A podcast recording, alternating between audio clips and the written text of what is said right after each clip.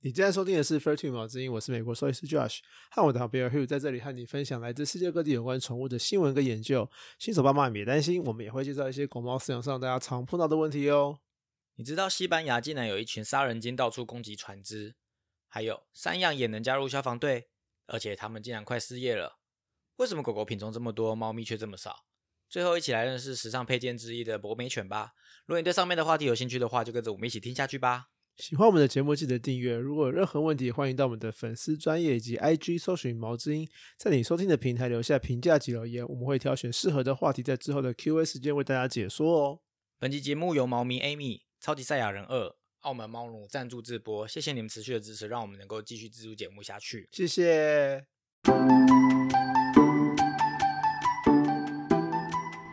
嗨，大家好，我是 Hugh。Hello，我是兽医师 Josh，欢迎回来。我们第一次赞助念超过一个人呢、对啊，感谢大家。没有啊，有 偶尔会超过一个人啊，只是没有，因为大家之都不同时间的关系。没有没有没有，因为之前我们没有在片头念赞助直播，所以哦之前有曾经不止一个人。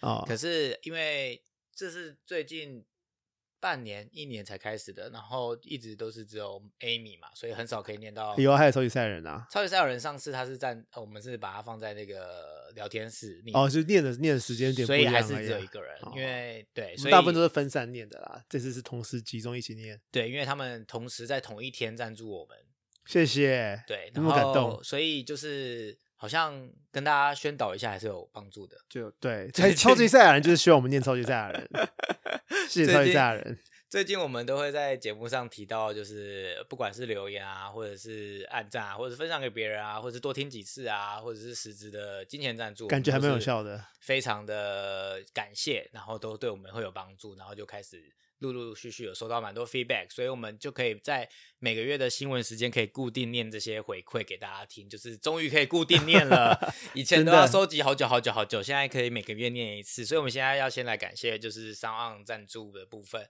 那第一个就是超级赛亚人，然？后超级赛亚人二，因为他写二，因为上次是一，我不知道为什哦么，反正其实就猜猜啊，我反正我就叫他超级赛亚人好了。他就是，我觉得他好像我们因为他会老板他升级会变，会有不同段啊。好，这只有你才懂，我不懂。好，总而言之就是，他可能懂你在讲什么，但是有玩你不懂有玩电动人可能才，或者有看卡通人才懂吧。是我觉得他蛮像我们老板的，就是他对在留言上面就写说，哎、你们节奏越来越好、哎，我想听你们讲绕口令，然后这个这个，然后他就留了一个那个绕口令，等一下我们要来念。我只能说，我的。为什么说他很像我们老板？因为他有发三节奖金，因为他说这是给我们提早的端午节奖金，然后我们播出的时候刚好就是快要端午节，所以就是非常应景的一个赞助，然后所以他就说。谢谢超级赛人老板。对，然后我就觉得他就是老板吧，是就是定期发给我们奖金这样子。但是他其实过是年也有前辈，欸然后他就是也很帮助我们，真然后的就是愿意跟我们合作啊什么的，然后常常就是会按赞或留言，真的是非常感人。然后另外要跟大家说，就是非常乐意以及非常不介意大家。就是赞助我们，然后叫我们卖艺。比方说，他就提出了，比方说他就提出了要求，要我们念绕口令，我们等下就念给大家听。然后我没有练习，所以等一下就看我吃螺丝就所。以我把它打出来。所以你要先还是我要先？我先好了，反正我已经念不好的。老龙恼怒闹恼老农，老农恼怒闹老龙，农怒龙恼农更怒，好难哦。龙恼农怒龙怕农，而且你念很慢呢、有人听懂我在讲什么吗？重点不重要啊，重点就是人家是想要听你讲不清楚啊。他可啊，还是他是在暗示我们录节目的时候口齿不清，所以才叫我们要多练习我。们念就粘在，我们讲话都粘在一起啊，喵喵喵喵喵喵。不知道他有没有这个意思哎、应该没有。那换你念，老农恼怒闹恼老农，恼农恼怒闹老龙，农怒恼农恼农更怒，农恼农恼农怒农农怕农。啊，你错太多了。那个是农，我加速啊，那你也加速。那个农，看到现在我已经觉得它已经不像农了。所以你不能看字看太久，你就会那个不知道他在写什么。农跟礼貌的礼长得一样吗？嗯，哦你，要再念一次吗？快一点好吗。，老龙恼怒闹恼老农，老农恼怒闹老龙，农怒龙龙恼农更怒，龙恼农怒 你又变龙怕慢农，不行，后面那两句好难哦。因为那两句无法恼龙恼怒闹恼龙恼龙恼怒闹恼龙，然后农怒恼恼农更浓浓怒浓浓浓浓浓，就是龙这龙龙龙龙就好。无法无法。然后，所以这就是所谓的卖艺，就是欢迎大家懂内我们卖艺。我觉得我们非常愿意接受这个挑战，所以想要卖艺、想要我们卖艺的都可以，就是赞助我们，我们都会在节目上 卖艺表演。但我不要提出什么 idea，你们自己想，就是免得自己挖洞给自己跳。你知道我最我最近看那个《哈利波特啊》第，我最近在看那个《你还 Marathon 重》，看《哈利波特对我从第一到第八集重看，我现在看到一半了。然后啊我最近看那一集，刚好就是他们要跳那个毕业舞会，就是那什么三巫斗法大会什么之类的。啊反正麦教授就就就是教大家跳舞，然后麦教授就跟男生说：“你们不要捣蛋啊，搞搞混啊，不要不要把那个舞会弄得像菜市场一样。嗯然后他用一句话，我觉得也很好笑。然后他就说那句话是他说学生们不要呃 babbling 整整句话用英文先呈现。再哦，那句话是 babbling bumbling band of baboons。就 babbling bumbling 就是就是喧哗喧闹吵闹啊，band of baboons baboons baboons 就是猩猩狒狒狒狒啦，那 band 就是一群，所以是 band of baboons 就是一群狒狒，然后他就说学生不要像一群狒狒一样这边吵杂。所以 babbling bubbling 你再讲一次 babbling bumbling band of baboons bam bambling bumbling band of baboons baboons baboons。啊，对，所以 bam babbling bumbling 是什么？他就 babbling 呃 babbling bumbling 就是就是它不是一个真的有意思的意思，它就是就是说就是一直喧哗吵闹。哦，不走规所以一群喧哗吵闹的猴子狒狒。对对对对对。那你用你最快速度练这一段英文。我常那句英文，因为我还蛮常讲，就是 babbling bumbling band of baboons，这个我可以讲很快。好，那个超级吓人，这是我们给你的挑战，你可以在你的节目上念这一段英文吗？babbling bumbling band of baboons，如果你有听到的话，我相信我们会检查哦。我相信你是毛粉毛迷，应该会听一下吧。然后我就是很就是大家叫我卖艺，然后我还举一反三，我还准备了一个，你可以念出来吗？哪一个？哦，这个我无法。挑战一下。南港展览馆的馆长掌管的官方官官官方官官方观光网站绽放万丈光芒，好难啊！再一次 这，是我某一天就是我在做这个稿的时候，我就刚好看到一个那个那个呃 social media 的推播，然后我想说哦，这个好像还蛮难的，我把它写下来。再来一次。南港展览馆的馆长掌管的官方官官网站绽放万丈光芒，哇，无法换你。南港展览馆的馆长掌管的官方官方网站绽放光芒，我错了。再来一次，我还有自信呢。南港展览馆的馆长掌管的官方观光网站绽放万丈光芒。哦，有不错一个字不错，不错，不错，厉害。好啦，我觉得我们应该还蛮有诚意的，举一反三，希望呃超级赛亚人二你可以满意我们的表现。那欢迎大家都可以就是叫我们卖艺吗呃叫我们卖艺，我们都可以非常愿意接受这个挑战。然后另外这个月还有一个赞助是澳门毛奴，就是许久他他说他一直都有在听，可是我们常常可能就是在说，哎，怎么都没有来啊？然后他就觉得他三三不五时就会会浮出来现身一下。他好像也是蛮一开始就在开始赞助嗯我们的，很早以然后前他就有跟我们互动了非常感动。然后我还记得他最喜欢他是他是因为王医师，然后就觉得更那个更爱我们，因为曾经他在澳门的时候，好像王医师有在王医师有在澳门执业过，然后就是他是他的客，他的是他的患者。他的动物差患者，曾经是他的患者，所以就是因缘际会，就也有一直听我们的节目。然后他写留言是一直都有在听哦，大爱麻醉风暴那一集增长很多正确知识，然后大感谢为我们解惑，然后会三不五时重温的一集。然后这个讯息我也有传给陈医陈医师，然后他也非常开心，就是希望谢谢大家的喜欢。然后以上就是这个月的赞助部分。然后再来是 Mixer Box，Mixer Box 就是是我们最最多人听的地方。然后先先感谢，就是呃都会在 Mixer Box 帮我们留言按赞，比方说像 Sandy Lee 或者一零零一，还有张丽云，她也是有留言说什么谢谢分享，他们家的某某每日都去固定的地方，一待就是十几分钟，就是啊，应该是你教大家如何正确的。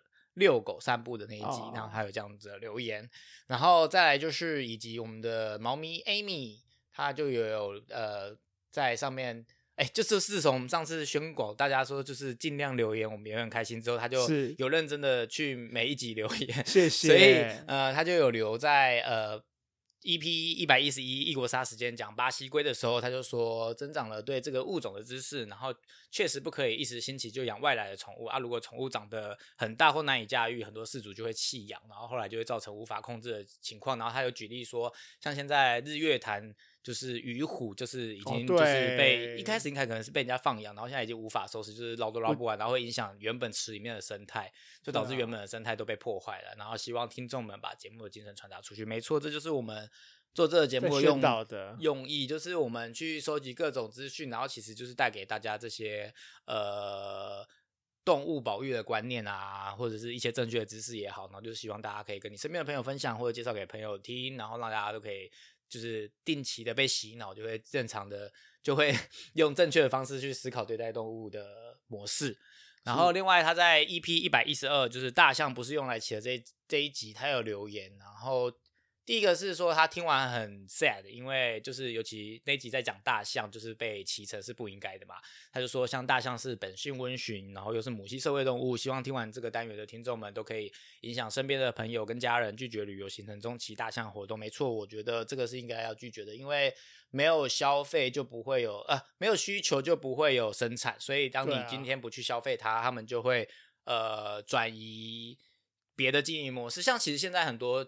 呃，行程他们主推的都是就是保育类的活动，像是大象就会变成保育类，但我相信一定还是有这种就是骑乘的活动，骑乘的活动，可是就是会已经趋势有在改变，然后所以就是大家如果都不去做的话，他们就会去想办法就生存，消消失，没有被需要就不会继续经营下去这样子。然后另外他还有就是有一个提问，然后我觉得也可以念出来跟大家分享，然后你可以顺便回答，让大家都知道。他说。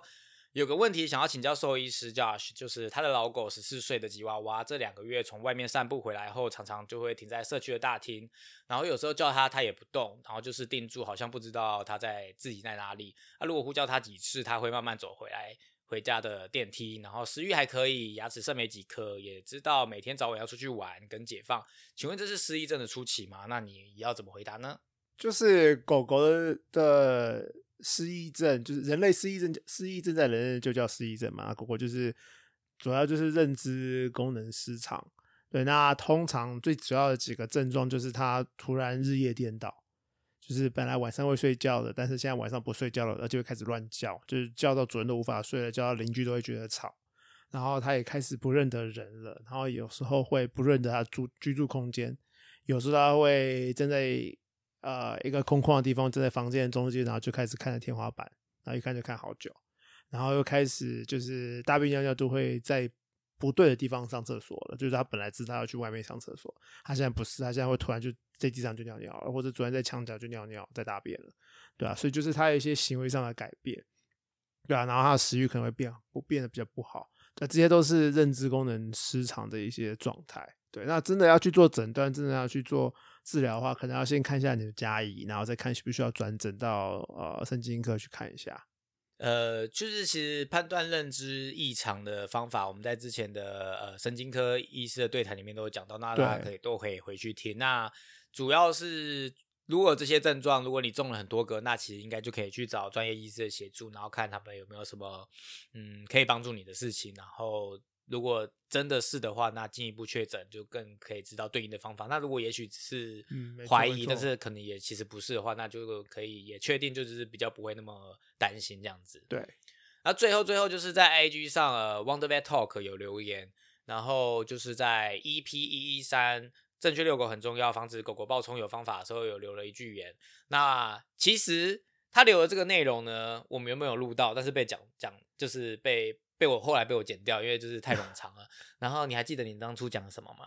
我忘了，但因为因为我已经知道正确答案了，我已经忘记当时讲什么错误的东西。你好像讲公寓利善利其事必须利其什么蛙哥的。总而言之，如果大家还记得，汪德贝他有纠正我们，他那一集的一开场，他一直想要讲这个，但是一直讲错。然后当时没有想到，可是其实在那天的节目尾声，我有想到，可是后来被我剪掉了。那 Wonder Vet Talk 他们就很认真的听完，然后告诉我们答案。呃，答案就是这句俚语说的好，叫做“工欲善其事，必先利其器”。那你必须要先念三遍。工欲善其事，必先利其器；工欲善其事，必先利其器；工欲善其事，必先利其器。我就好那你记要会写，你记住了吗？不知道。好啦，谢谢他啊！偷偷告诉大家，超级赛亚人就是 Wonder Vet Talk，对，谢谢 李医师、小医师，谢。谢你们的呃留言。我们今天第二第一则新闻，你要告诉我们什么吗？我们今天第一则新闻要讲，有在西班牙一群杀人鲸到处攻击船的新闻。那这个是呃五月二十六号路透社的新闻，跟五月二十九号英国独立报的新闻。那这个新闻在讲什么呢？他在说，在西班牙跟葡萄牙南方的直布罗陀海峡 （Strait of Gibraltar） 有一群杀人鲸在到处攻击小船。那这个海峡呢，它是连接地中海跟大西洋的海峡。从大西洋进出地中海的时候，都一定要经过这个海峡。五月二十五号清晨的时候，有一艘载了四个人的小船要出航，然后在海上被这群杀人鲸攻击。那杀人鲸冲撞了船只好几次，然后把船身撞出了好几个洞，还到处啃咬，想把船给拆了。那船长就赶快打给西班牙海巡相关单位来救他们。那还好，杀人鲸破坏船之后就离开了，人员都没有受伤，然后船也被拖回港口维修。那当时在船上的船员有说，就是他在自己的 IG 说，本来还很兴奋啊，看到好几只杀人鲸，结果没想到下一秒就被攻击了。然后有一个叫做 Atlantic Orca Working Group 的组织，那它是当地研究跟追踪杀人鲸的组织。他们表示，五月份的时候啊，其实已经有二十几起杀人鲸攻击船只的事件，那都发生在直布罗陀海峡。那第一起这个相关类似这样的案件啊，其实是发生在三年前的五月，就是二零二零年的五月。那至今到现在已经三年了嘛，已经发生了五百多起。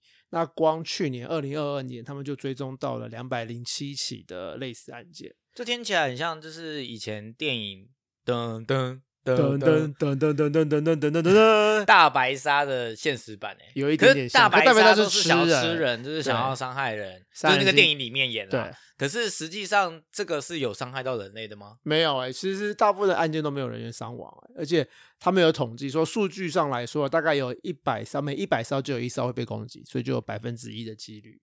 然后目前为止有五百多起嘛，只有三艘船有沉船，那船沉船人都没有事，没事啊。然后他说五月四号有一艘沉船是五月的时候发生的，五月四号、啊、有一艘船被攻击之后，然后他一样是叫叫叫海巡相关单位来救嘛，嗯，那就被拖船拖到快到港口入口的时候，那时候才沉的。哦，所以不是被攻击到沉，是就被拖回去的过程中沉的。然后那一艘船的船长就说，就是当时攻击他们的杀人鲸有三只，那一只比较大，另外两只比较小，是大的那一只先开始攻击的，他就一直来回冲撞。那小的感觉是在旁边边看边学的感觉，然后后来小的也开始来回冲撞，然后他们就大家开始轮流的啃咬船体，所以也不知确定到底是攻击还是在玩，对不对？不知道对，那杀人鲸的英文叫什么呃，killer whales。？Killer whales。killer 就是杀，他杀人嘛，然后鲸就是 whales，哦，所以他们这就是他们正式的名字。正式名字是 orca 啦，O R C A，哦，但是俗称大家俗称杀人鲸就是 killer whale。对啊，我是讲，如果是以正式就是鲸豚的种类的话，它是叫欧卡。对，然后有些组织是相信有一只母杀人鲸，这只母杀人鲸叫做 White Gladys。他说这只母杀人鲸当初有被船只误伤过，或是它曾经被捕鱼网困住，所以他从此就是对船只怀恨在心，所以他就开始带头其他的鲸鱼攻击小船。刚刚提到那个组织啊，Atlantic Orca Working Group，跟葡萄牙阿威罗大学的生物学家 Dr. Lopez Fernandez 说，呃，二零二零年五月第一起杀人鲸跟船只的肢体呃接触案件，其实就是 White Gladys，就是那一只母杀人鲸造成的。那他们其实不确定是不是 White Gladys 教小杀人鲸跟其他杀人鲸要攻击船。但是他们其实一开始发现是一开始其实只有年轻的杀人鲸在做这件事情，然后后来这两三年之后，慢慢演变成成鲸也开始在攻击船只。可是这也只是猜测吧，他应该没有办法知道吧？，对对对，研究学者其实有说，他们目前还没有办法确定为什么杀人鲸开始攻击船只，而且目前也没有对策。就他们猜测啊，就是这些鱼不能说鱼，这些金鱼可能觉得是好玩，然后大家都这样玩，我也要玩的感觉，就跟人类的游戏一样嘛，就大家都在打电动、打球，我也要我也要学怎么打电动、打球。那杀人鲸也是一样，有吗？因为他们也是哺乳类嘛，所以他们的好奇心很高，所以而且也很聪明，所以他们就是也想要来玩这个玩游戏，对啊。他们有到聪明到多大的智商？你大概知道吗？我不知道、欸，我也只是好奇啊，因为他们要到什么呃，那叫什么？那叫什么？因为刚刚是怀疑是他们是在报复嘛，对要到暴富，这应该是要智商蛮高的吧？因为你看小朋友也不会暴富啊。可是狗会耶，哦，狗会认认，就是有有些狗狗它只要被这只被被车子差点撞到的话，它会带着很多狗去拆这台车子的那个是哦，挡泥板，所以这也是有发生过的，有发。生过啊，对啊，对啊，对啊。但是狗狗的智商是不是可以到十几岁？没有啦，狗狗智商就是五六岁，小孩五六岁、哦所以五六七岁到就会暴富了。小朋友的智商你不能画你不能画等号啊，你不能把狗狗的就是等于人类五六岁智商，哦就只是个大概而已啊。啊，就是这样子。所以杀人鲸，我不知道杀人鲸的智商有多高，但是因为它也是哺乳类，然后也是大型哺乳类动物，所以它的智商应该是蛮高的。嗯，对啊。然后呃，研究学者有说，就是在西班牙这个直布罗陀海峡的这个呃亚种群的杀人鲸，其实也只有三十九只而已。这个亚种啊，是国际自然保护联盟濒危物种红色名录中登记为极危物种的，也就是说，这个亚种群就是即将面临灭绝的几率很高。所以，西班牙、葡萄牙政府要怎么保护船只、船员、旅客，然后也要同时顾及这些动物的安全，其实还蛮呃充满问号的啦。对，然后政府单位跟动保团体也目前也都还在讨论要怎么保护船、怎么保护人、怎么保护这些杀人鲸。所以他陷入了一个到底是要保护船，还是保护人，还是保护濒极危的生物的一个角对对力战。对对对对对。那目前西班牙交通部有说啊，就是呃，船只在海上看到任何杀人鲸突然转向的话，要赶快离开，避免冲突。然后跟杀人鲸有任何交集，都一定要跟交通部报告。对他们要追踪这些事情，看能不能够预防避免。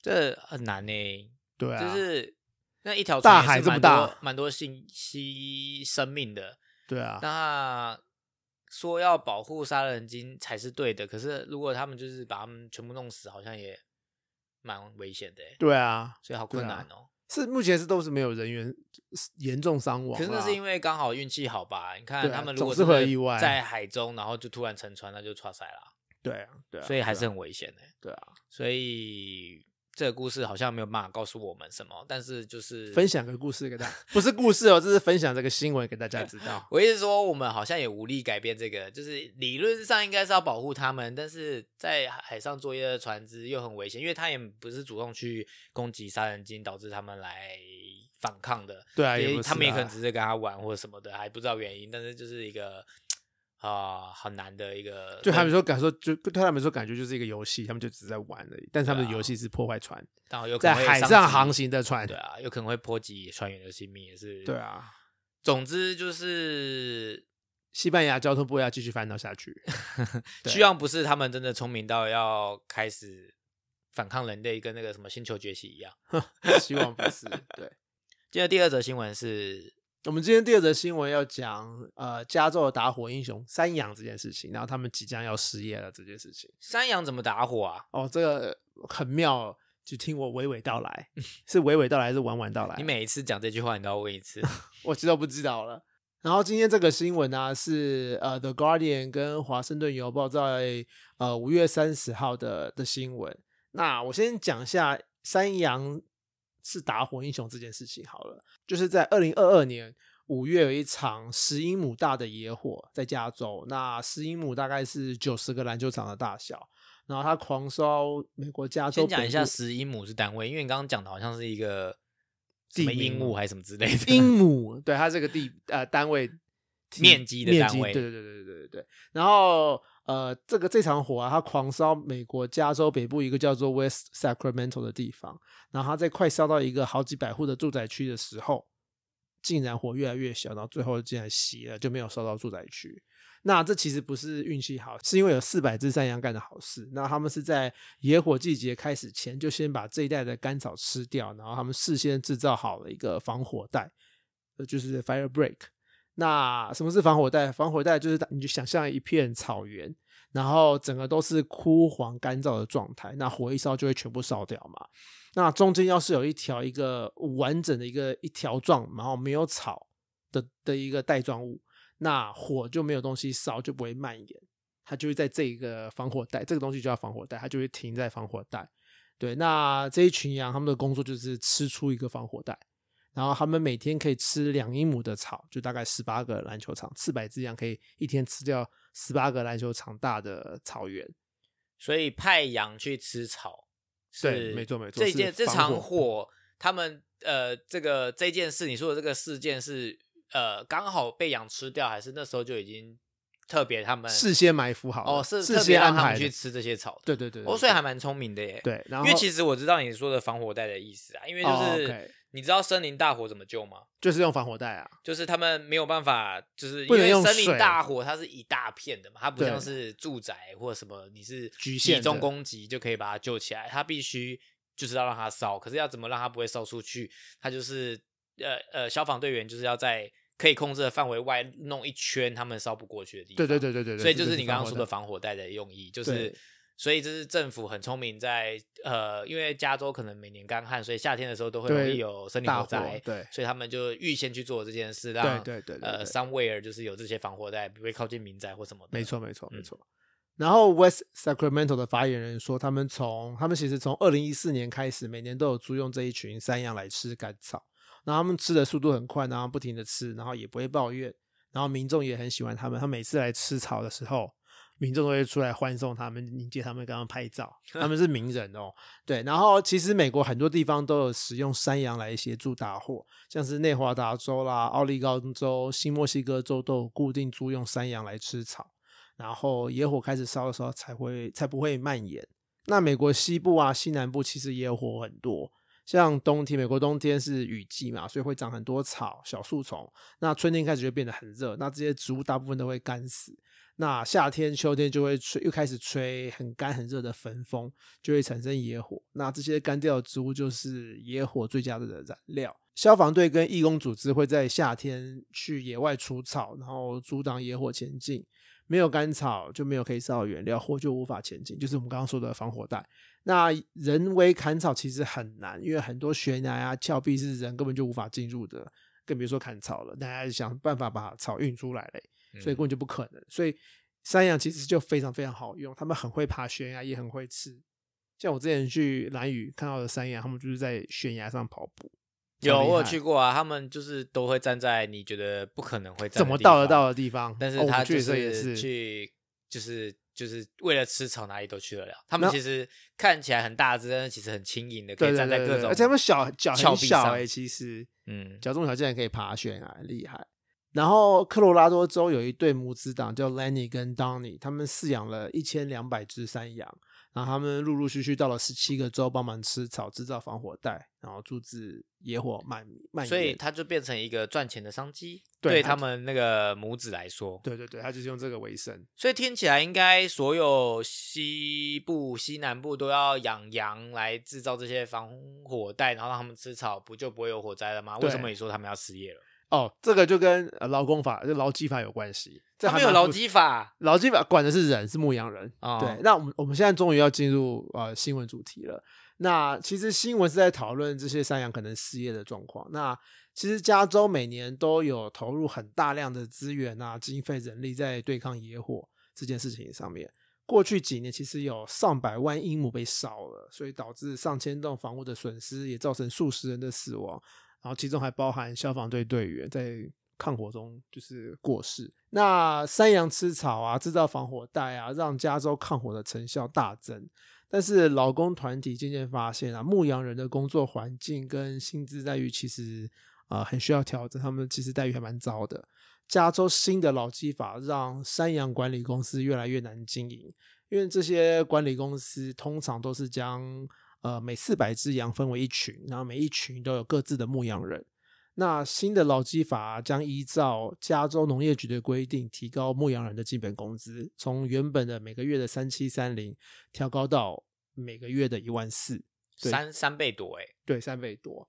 那其实加州的牧羊人大部分都来自秘鲁，然后他们用的都是短期工作签证，然后他们都跟羊群住在需要被除草的区域附近，然后住的场所就是公司提供的拖车 trailer。旧的劳基法让雇主可以用每月最低薪资雇佣员工，而不是每小时最低薪资，它是每月。对，那每月最低薪资在二零一九年的时候是一千九百五十五块，对，很低。对，那二零一六，那二零一六年通过的新的劳基法让牧羊人可以拿加班费，然后二零二三年的时候就可以提高到三七三零，所以降个大概呃两倍左右。那二零二五年会再调高到四千三百八十一块，会再要调高一点点。那为什么会差这么多呢？主要是因为牧羊人的工时很长，而且他们每天二十四小时都要 on call，都要待命，随传随到，而且一一个礼拜七天都要待命，所以加班费对他们非常非常有利。所以这个新的劳基法就让他们可以拿呃加班费。然后二零二四年一月又一个更新的老基法要呃来调升这些牧羊人的薪水，他们改会会改给呃员工每小时最低薪资，而不是每月。对，那假如他们真的上保上满的话，他们每个月的薪水可能可以拿到一万四。对，这其实比较符合他们的需求啦，因为他们是随时待命的，所以他们应该有工作的时间都要拿薪水，而不是每个月拿最低薪资而已。听到这样子都还蛮合理的啊，一万四，哦，一万四蛮多的哈。对啊，可是他他每个礼拜可能上班时数是八九十一百多个小时，因为他随时都 on call 啊。但是我觉得这还是不是理由啊，因为其实。你如果不想要加班，那不就是多派了几个牧羊人轮班就好，就可以解决这个问题啦。对啊，可是北加州有一家山羊管理公司 Western Grazer 的老板 Tim Aerosmith 他说，呃，每年春天他其实电话都接不完，因为很多人想要雇佣他的山羊来打货。那 Tim 的公司旗下有四千只山羊，那。呃，他牧羊人里面有七个是来自秘鲁的员工，那他每个月给他们四千块钱，然后他也帮他们准备食物啊，也不用付房租跟电话费。Tim 说，呃，新的劳基法实施之后，员工这样的薪水他其实是付不出来的，就一万四这个这个薪水他是付不出来的，他可能会需要卖羊啊，要遣散牧羊人。他说他支持帮牧羊人加薪，但是从三千三百三十块后慢慢慢慢跳到一万，他觉得增加幅度太高，不不切实际。对，那劳工团体 California Labor Federation 的负责人 Lorena Gonzalez 则是表示说，呃，牧羊人是美国最脆弱的劳工之一，他们仅仅持有的呃是临时工作签证，所以随时都可能被解雇，然后被遣返回他们的原居国。那而且他们大部分在美国都是要独居，然后要独自照顾四百只山羊，而且他又又不太会说英文，过得很孤立的生活，所以他们很需要民间团体啊跟政府帮助他们，让他们不会被呃雇主剥削。我觉得听起来可能因为我没有当过老板吧，我是觉得老公的权利很重要啊，我觉得这些都是对的啊，就是你要他每个礼拜每天 on call 哎。对啊，他可能觉得他的工作很轻松很简单，可是殊不知这个老板他只有说他付不出来，但他不知道原本他赚了多少哦。对啊，对，you know，就是其实我觉得美国就是资本主义啊，他就是想要赚钱而已啊，帮那个呃老板们董事会赚钱。我觉得其实应该这些事情该做的还是要做啊。也许好啦，我不知道调到三千七到一万四。对，是不是符切实际？但是我觉得给那个劳工基本的应该要有的经费是呃，应该要有的福利跟金钱是合理的，不能不能就是用那那叫什么？这叫情勒哎，说哦，因为你给我调太高，所以我就没有办法经营。可我觉得这很奇怪，他情勒政府。对啊，maybe 他只是想要补助吧。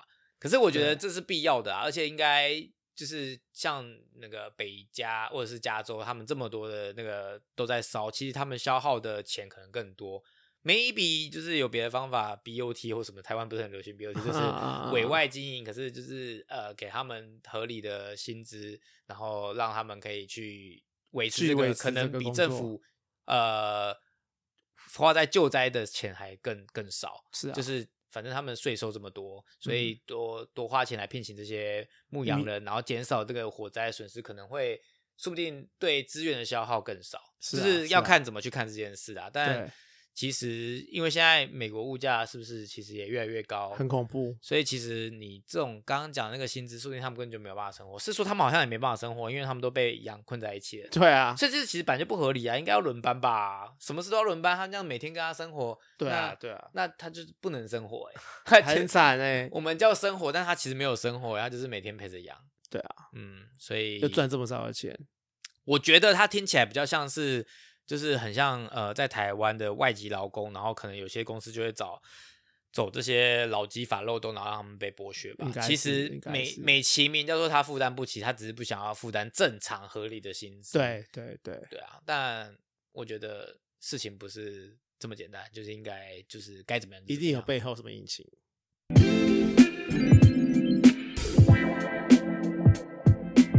今天的 Q&A 时间，你要跟我们说，为什么狗狗品种这么多，猫咪却这么少？狗狗品种跟猫咪的品种差多少种啊？会差十倍吧。狗狗的品种大概有三四百种啊，猫咪品种大概也就是三四十、四五十左右。所以其实其实，因为我们就是这个新闻系列每个结束最后的一个单元就是品种时间，我已经很久没有介绍猫了，对，因为就是猫就差不多就这样。而且其实猫介绍来介绍去，好像听都是很就是亲戚都很相似，对啊，就是什么短毛猫、长，就是主要是不是其实就分短毛猫、长毛猫、卷毛猫，大概就这样子。没有啦，然还是很多品种啦。然后 你会你会在不同的被你会被卖爱猫人揍，我跟你说。然后在不同的分支这样子，笑死，就是就是就是没有像狗的差差距这别这么大大，因为你知道狗有就是很多大大的中小就已经有三种不同的，可是猫其实就是有大跟一般。猫就是正常跟比较大。对啊，对啊，对啊，我意思是说，就是大概就是正常，呃，一般跟比较大。对啊。可是像狗，你就至少有迷你的，还有巨型的。对啊，就已经至少四阶了，然后每一阶又长得又不太一样，对啊，所以其实为什么差距那么大呢？因为简单来说，就是因为狗狗比较听话，比较好用。为什么？自古跟这个有关系。对，因为从人类开始驯化狗狗之后，就会开始交办工作给他们做嘛。那狗狗的祖先是狼，然后狼又是高社交的群居动物，所以他们天生就会呃听从服从啊，会领导啊，也会听领导者的话。所以狗狗天生就可以被训练、被教导。对，那透过了好几千年、好几千年的选择育种，培育出了我们现在有的数十种工作犬。然后，因为它们都有不同的功能性嘛，所以因着这些不同的功能性，会出现很多很多不同的外形跟个性。那像这些狗狗，有的会打猎啦，有的会管理农场啦，有的负重能力强啦，有的还会救难。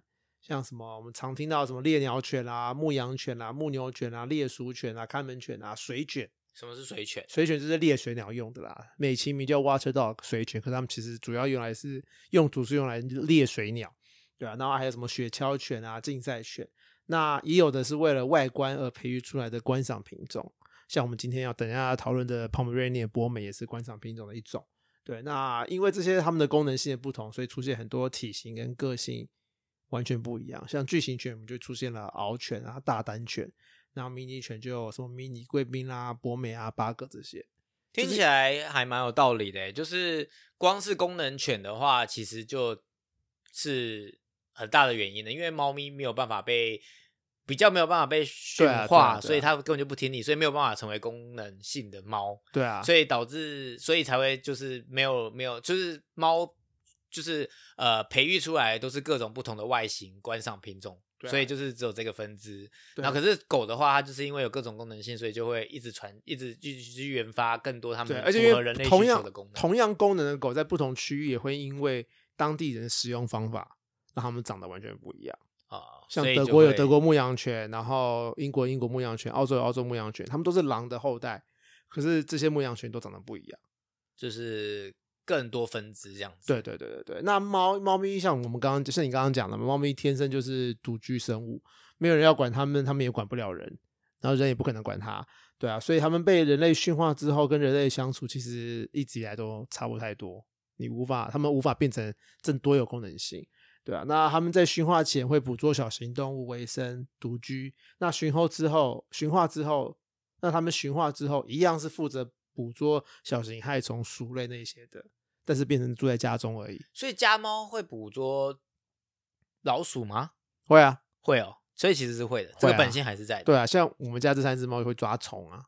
哦，所以如果有老鼠，它们也会抓。对啊，对啊，对啊，就是看它懒不懒啊。对啊，看它愿不愿意。所以有可能就是看了然后没兴趣，对啊，像我他们的猫咪的玩具跟逗猫棒，就是利用这个天性在让他们就是他看到东西会追，然后小小对种小型东西有追会去有兴趣，其实就是或者打他会去玩。还是有这个天性在的。对对对对，所以因为他们在驯化前、驯化后，他们的工作性质在做的事情都差不多，所以体型、外形也都差不太多。对啊，再怎么大、再怎么小的宠物猫，其实体重、身材的差距都没有像狗狗这么夸张。猫咪也是最近这一百年来才因为外观而开始出现这些选择育种，才会出现什么扁脸猫啦、卷毛猫啦、短腿猫啦，这些都是近代才有的猫品种。哎，我有点忘记了，之前我们讲过猫跟狗的历史，猫跟猫猫有比狗短很多吗？对，蛮多的，我记得。哦，狗很久很久很久以前就开始狗我记得一万四、一万六吧，嗯年前一万四千年就开始有狗的出现，猫咪哦，这做这个新闻做这个事情就是两三我也是远古时代了，对远古时代，我自己都忘记我们那时候前十集之类的吧。对对对对对对，我有点忘记了。所以反正他们发展的历史就已经差很多了，所以又加上功能性的问题，导致所以现在猫跟狗的品种种数数量差这么多一十倍。我觉得差不多快就是八嗯九倍、十倍左右。对啊，以上就是跟大家分享这个为什么他们差不多多？你可能会想知道，或者是其实你知道也没什么重要性的小不知识，是你根本根本没想过的问题。有啦，说不定对啊，也不一定很多主人都，我们其实，在讨论的 Q&A，很多的时候都是主人没有意识到是个问题。啊，或者是根本就不是个问题，就是没知道也没关系，可是对就是有趣的小知识对，之类的，希望对大家有应该不会有帮助。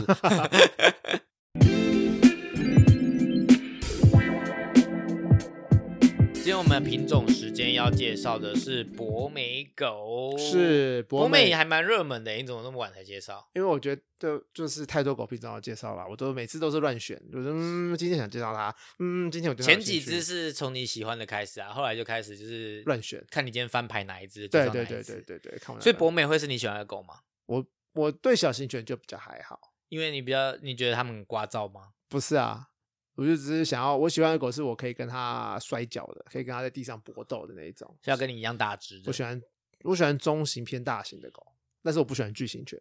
是博呃，是不是小型犬都比较偏爱叫吗？嗯，这是你说的，我没有这样说啊，对啊，是我说的啊，我只是好奇啊，没有啊。因为不一定感觉小型犬都比较叽叽喳喳。小型犬，嗯，你太以偏概全了，无法回答。小型犬有爱叫的品种，然后大型犬也有爱叫的品种、哦所以不是跟大小有关，是跟品种有关。对对对对对。那博美对爱叫吗？嗯，还蛮爱叫的。对嘛？因为为什么会问这个问题？是我家曾经出现过博美，我先说不是我养的，因为我还很小。对，那所以我之前就说我没有养过狗是真的，但是就是我家小时候，他们好像是有人送给我们家一只狗吧，那时候我才可能才 maybe 幼稚园，嗯，然后总而言之就是曾经出现博美，我对博美的印象就是一直他们的叫声是那种，因为是小型犬，所以是那样嗷嗷嗷。对对对对对对对。对，所以就是会一直在叫，就是我印象就是我刚刚你讲博，我们在讲博美，我脑中就浮现了那个声音，所以我才问你说是不是小型犬都很爱叫，因为对我来讲，呃，它就是小型犬，然后它又是在小我小时候的时候，就是常常会一直叫叫叫叫叫叫叫，然后就是一直哀嚎的那种叫叫叫叫叫叫叫，所以我只对它就是有这个印象。然后因为我很小，所以后来。可能也是因为太吵，然后因为爸妈他们养又不会养嘛，就是以前的那种古早长辈养法，所以后来可能觉得无法控制它，或者是觉得怎么样，就送给巷口的一个邻居，就收养它这样子。哦，以上就是我们家博美的故事，那你可以介绍你博美的故事。博美英文是 Pomeranian，然后它其实是来自北方的犬种。那博美其实是属于 Spitz 类型的犬什么是 Spitz？我看中文翻译它叫做斯皮斯皮之犬，或者也就是说翻译之后还是不知道什么是 Spitz。对，没错，或是绒毛犬，可是其实翻译的不是很好，因为 Spitz 其实是德文 pointed 的意思，就是指标指示，所以 Spitz 犬其实是指标犬、指示犬。那什么是指示犬呢？我知道你就问我这个问题，什么是指示犬呢？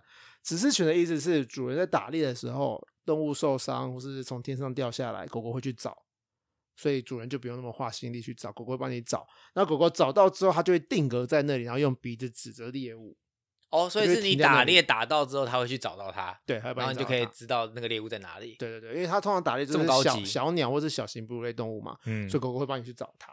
所以这一类狗狗就叫做 Spitz。对，那 Spitz 大部分都是猎犬型的，嗯所以它们的外形其实都还蛮类似的，就是毛又厚又长啦，鼻子也长长的啦，尾巴大部分都会卷起来。然后 Spitz 类的狗狗的原产地大部分都是北方偏寒冷的国家。那像什么日日本银狐犬啦，我刚刚讲日本日本银狐犬啦、萨摩耶犬啦、秋田犬啦、松狮犬啦、哈士奇啦，这些都是 Spitz 类的。银狐犬是大只还是小只啊？银狐犬是小只的，它就是比博美再大一点点。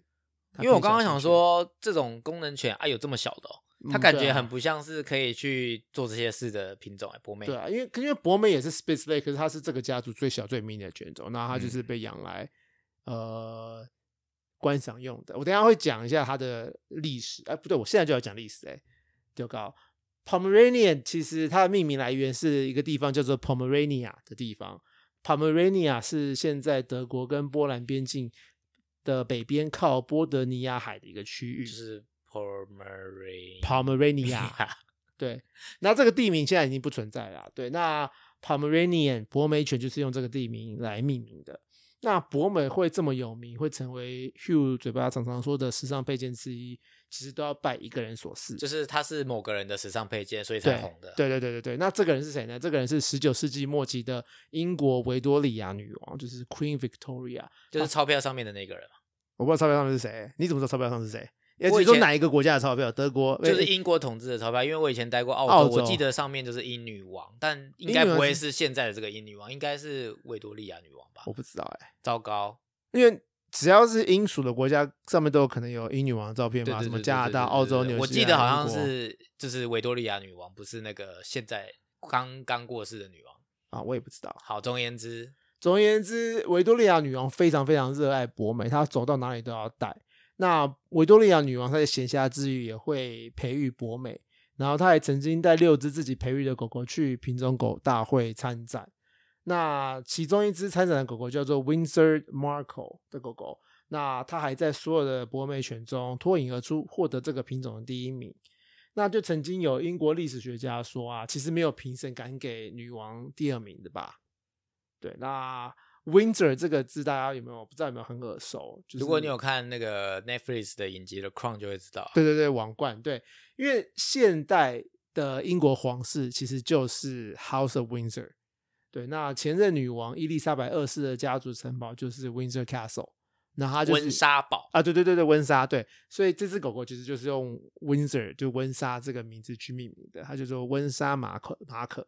哦，所以它是他们家族的意思。对对对对对。然后维多利亚女王其实是伊丽莎白二世，就是刚过世这个女王的高曾祖母。什么是高曾祖母？我知道你问我这个，说我打起来，还是爷爷的奶奶，所以如果你没有一些研究，你会说得出来吗？我说不出来，因为我知道他们是有血统关系、血缘关系，可是我不知道他们的连接，因为他们也差了。了应该有一百多，其实没有，哎、其实，哎、有有一百年，十九世纪末是一八叉叉年啊，对对啊，所以一八叉叉年到二零19叉叉叉年，对，差两百年。对啊，所以应该他们至少年纪有差一百多岁，所以是曾曾祖母。好，我要不是是高曾祖母哦高曾祖母，对我要纠正我刚刚所说的啊就是澳洲现在的钞票是伊丽莎白二世啊，所以不是他高高高曾祖母，我错了，我太无知了。其实是是现任女呃当时的现任女王，也就是刚离开。所以他们又要换钞，票了嘛？要换成查尔斯？我不知。道哎、因为换钞票要花很多钱，所以不一定会换吧。可是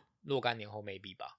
反正是澳洲，不关我们的事。对，哦，澳洲好像已经换了，他们后来改就是原住民。哦，对对对对对所以要跟英国但我去澳洲也是好多呃十 N 年前十年前以上，所以哦现在是什么其实我也不确定。OK OK，好，然后回到我们的故事，据说以前的博美大概都是十五公斤左右，那现在其实大概一点五到四公斤啊，所以现在博美会有现在的这么迷你的体型跟体重跟身材，其实都要拜维多利亚女王所赐，是因为呃女王的选择育种，才让现在的博美变得这么更小，变更变得更娇小。它的体型跟体重大概跟两百年前其实差了一半以上。对，那据说据说莫扎特啊，跟法国被断头的女王玛丽安东尼都很热爱博美。那博美的外形，它的身高大概到肩膀就是十五公分到三十公分左右，体重大概一点五到四公斤。那颜色来说，最常见就是白色、乳白色、黑色跟红色。那还有什么大理石色啦、黑带黑带红啦、黑带白啦，颜色非常非常非常多。那个性上来说，它很友善，很爱玩，然后呃也比较爱讲话。对，然后它很聪明，很好训练，跟小孩啊，跟其他宠物相处都还不错。但是他们的体力没有到特别好，所以只要有适当运动就够了，不需要呃过度运动，不需要跑太远啊，或是走太久，我以为我以为小型犬体力都很好、欸，他们都无限的一直在就是叽叽喳喳，然后跳跳跳跳跳，嗯，所以其实它是算没有很好的。看主人怎么教了。我的体力好是你带它出去散步或者出去运动玩，不需要太久。嗯，可是你除了运动之外，你还是要有一些脑力的刺激才行。对，而且因为有一些狗狗，其实你会看它吵、看它闹，是因为它在分离焦虑当中，因为它主人不在，你在就你在它旁边，嗯你又不是它主人，它不要你，嗯所以它就很紧张、很焦虑，所以来找主人。嗯，对啊，所以你看到的是应该是这一幕。对所以它其实不是它个性的问题，而是只是它不喜欢你，或者对你不是他主人，对，他不需要理你。对对对对对。那他有什么宿命的疾病吗？还是就是一般小型犬的疾病？他就是一般小型犬的疾病啊。我们之前有讲过的膝盖骨内侧异位，他还蛮常碰到的。那膝盖骨内侧异位，小型犬都很常碰到，尤其是博美啦、迷你贵宾啦、约克夏吉娃娃。那症状来说，就是最常见就是不会痛的跛脚，就他这个可能走一走，突然某一只脚某一只后脚不能用了，然后他把那只后脚抬起来踢一踢，然后又不跛了，又可以走路了。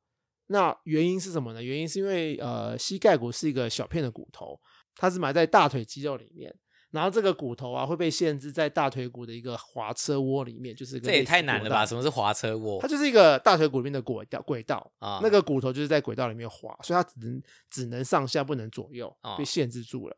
对，那大腿肌肉跟膝盖骨，然后再跟连在小腿骨上的肌腱会形成一个一条线，一个直线型的状态。嗯，那这样子，因为是一条线，所以让小腿可以伸直，你可以踢踢看。这个就是这三个东西：大腿肌肉、膝盖骨跟肌腱，小腿上面的肌腱连成一直线可以动，它就小腿就踢起来了。对，那呃，膝盖骨内侧异位就是你在膝盖弯曲的时候，膝盖骨滑出轨道了，往内滑出轨道，嗯，所以跑到这边来了。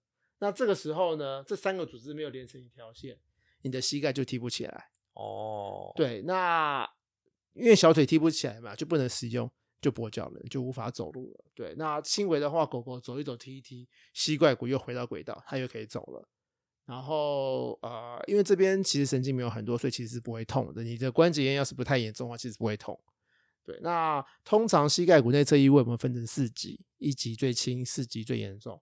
那轻微的话，体重控制啊，吃保养品啊，限制运动啊，呃，家中尽量止滑就可以了，就可以避免恶化了。那严重的话，就可能会需要手术。听起来很像人类，有些人会常常手臂脱臼的那种感觉，就跑到不对的地方，然后又自己回来。嗯嗯，不太一样。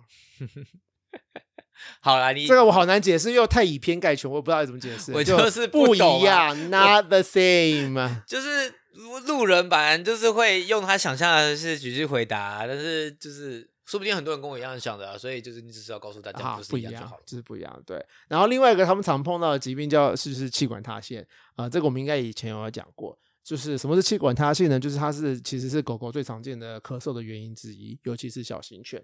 所以什么约克夏啦、吉娃娃啦、博美啦、西施啊、巴哥啊，都还蛮容易碰到气管塌陷的。那主人的主诉通常都是跟我们说，呃，狗狗太兴奋、太激动就会咳嗽，或是他们散步暴冲的时候会咳嗽，就可能是牵绳拉到脖子、扯到脖子的时候，他们就咳嗽了。那什么是气管塌陷呢？气管其实是一个软组织，它需要一个一个的一个气管软管环来维持形状，才能够呼吸。那呃，我们毕竟我们在呼吸、在吸气、吐气的时候，肺脏会有压力的改变。那气管要是没有东西支撑住的话，其实会扁掉，因为有负压跟增压。对，那气管塌陷就是这个气管软管回，因为用太久了变软了，所以在动物呼吸的时候，它就无法撑起来，导致气管塌掉。那呼吸道变狭窄，就会呼吸困难，然后就会发出类似鹅叫声的咳嗽，英文叫做 goose honk cough。因为中文我们也是叫鹅叫声啊，就是叫我们听到狗狗鹅叫声的咳嗽的话，通常都会觉得可能是比较类似是呃气管塌陷。对，那通常我们用听的可以听出是喉咙还是心脏的原因，就咳嗽原因啦。但是其实没有那么准确，但就是是一个诊断方向，然后我们再配合呃影像学的诊断，就可以知道它是气管塌陷还是心脏相关的疾病。所以这个咳为什么嗽来源为什么小这种动这种小型犬会容易气管塌陷？就是因为它的那个、啊、比较容易软化，然后其实可能跟基因有关系，主要就是因为那个环软化。那为什么会软化？其实主要是跟为什么它会容易软化不知道，对但是就是原因是因为它软化，但是不知道可能是为什么软化或基因，然后导致某些品种的小犬犬容易这样子这样子。对对对对对。那治疗方面来说，呃，内科其实有一定的限制啊，毕竟因为这是物理结构上的状况，所以我们尽量就是让狗狗维持冷静啦。严重的时候可能可以吃些消炎止咳的药物，但是这些这些都治标不治本。那可以用的有什么？呃，可以用，就是散步的时候用胸背带，可以减少脖子的压迫，很重要。然后体重控制更重要，就是你我宁可狗狗偏瘦，也不要它过胖。对，这个是最重要的。然后，假如真的还是咳得太严重，气管塌陷太严重的话，就真的需要外科的协助了。对，那就可能找要找外科医师去评估狗狗需不需要适不适合做呃气管塌陷的手术。所以也就是其实这也算是蛮红颜薄命，因为算是没到红颜薄命啊，因为他不会因为这样哦子就死掉。但是是最惨、最惨、最惨、最严重还是可以装气管支架，就是外科还是可以治疗的意思。对对对对对，只是如果不是外科的话，那就是只能减少让它压迫，但是还是会持续的发生对对啊、对对，了解。那以上就是今天的节目，然后还有就是跟博美有关的知识，那希望对大家有帮助。那我们今天的节目就到这边啦，我们就下次再见喽，拜拜，拜拜。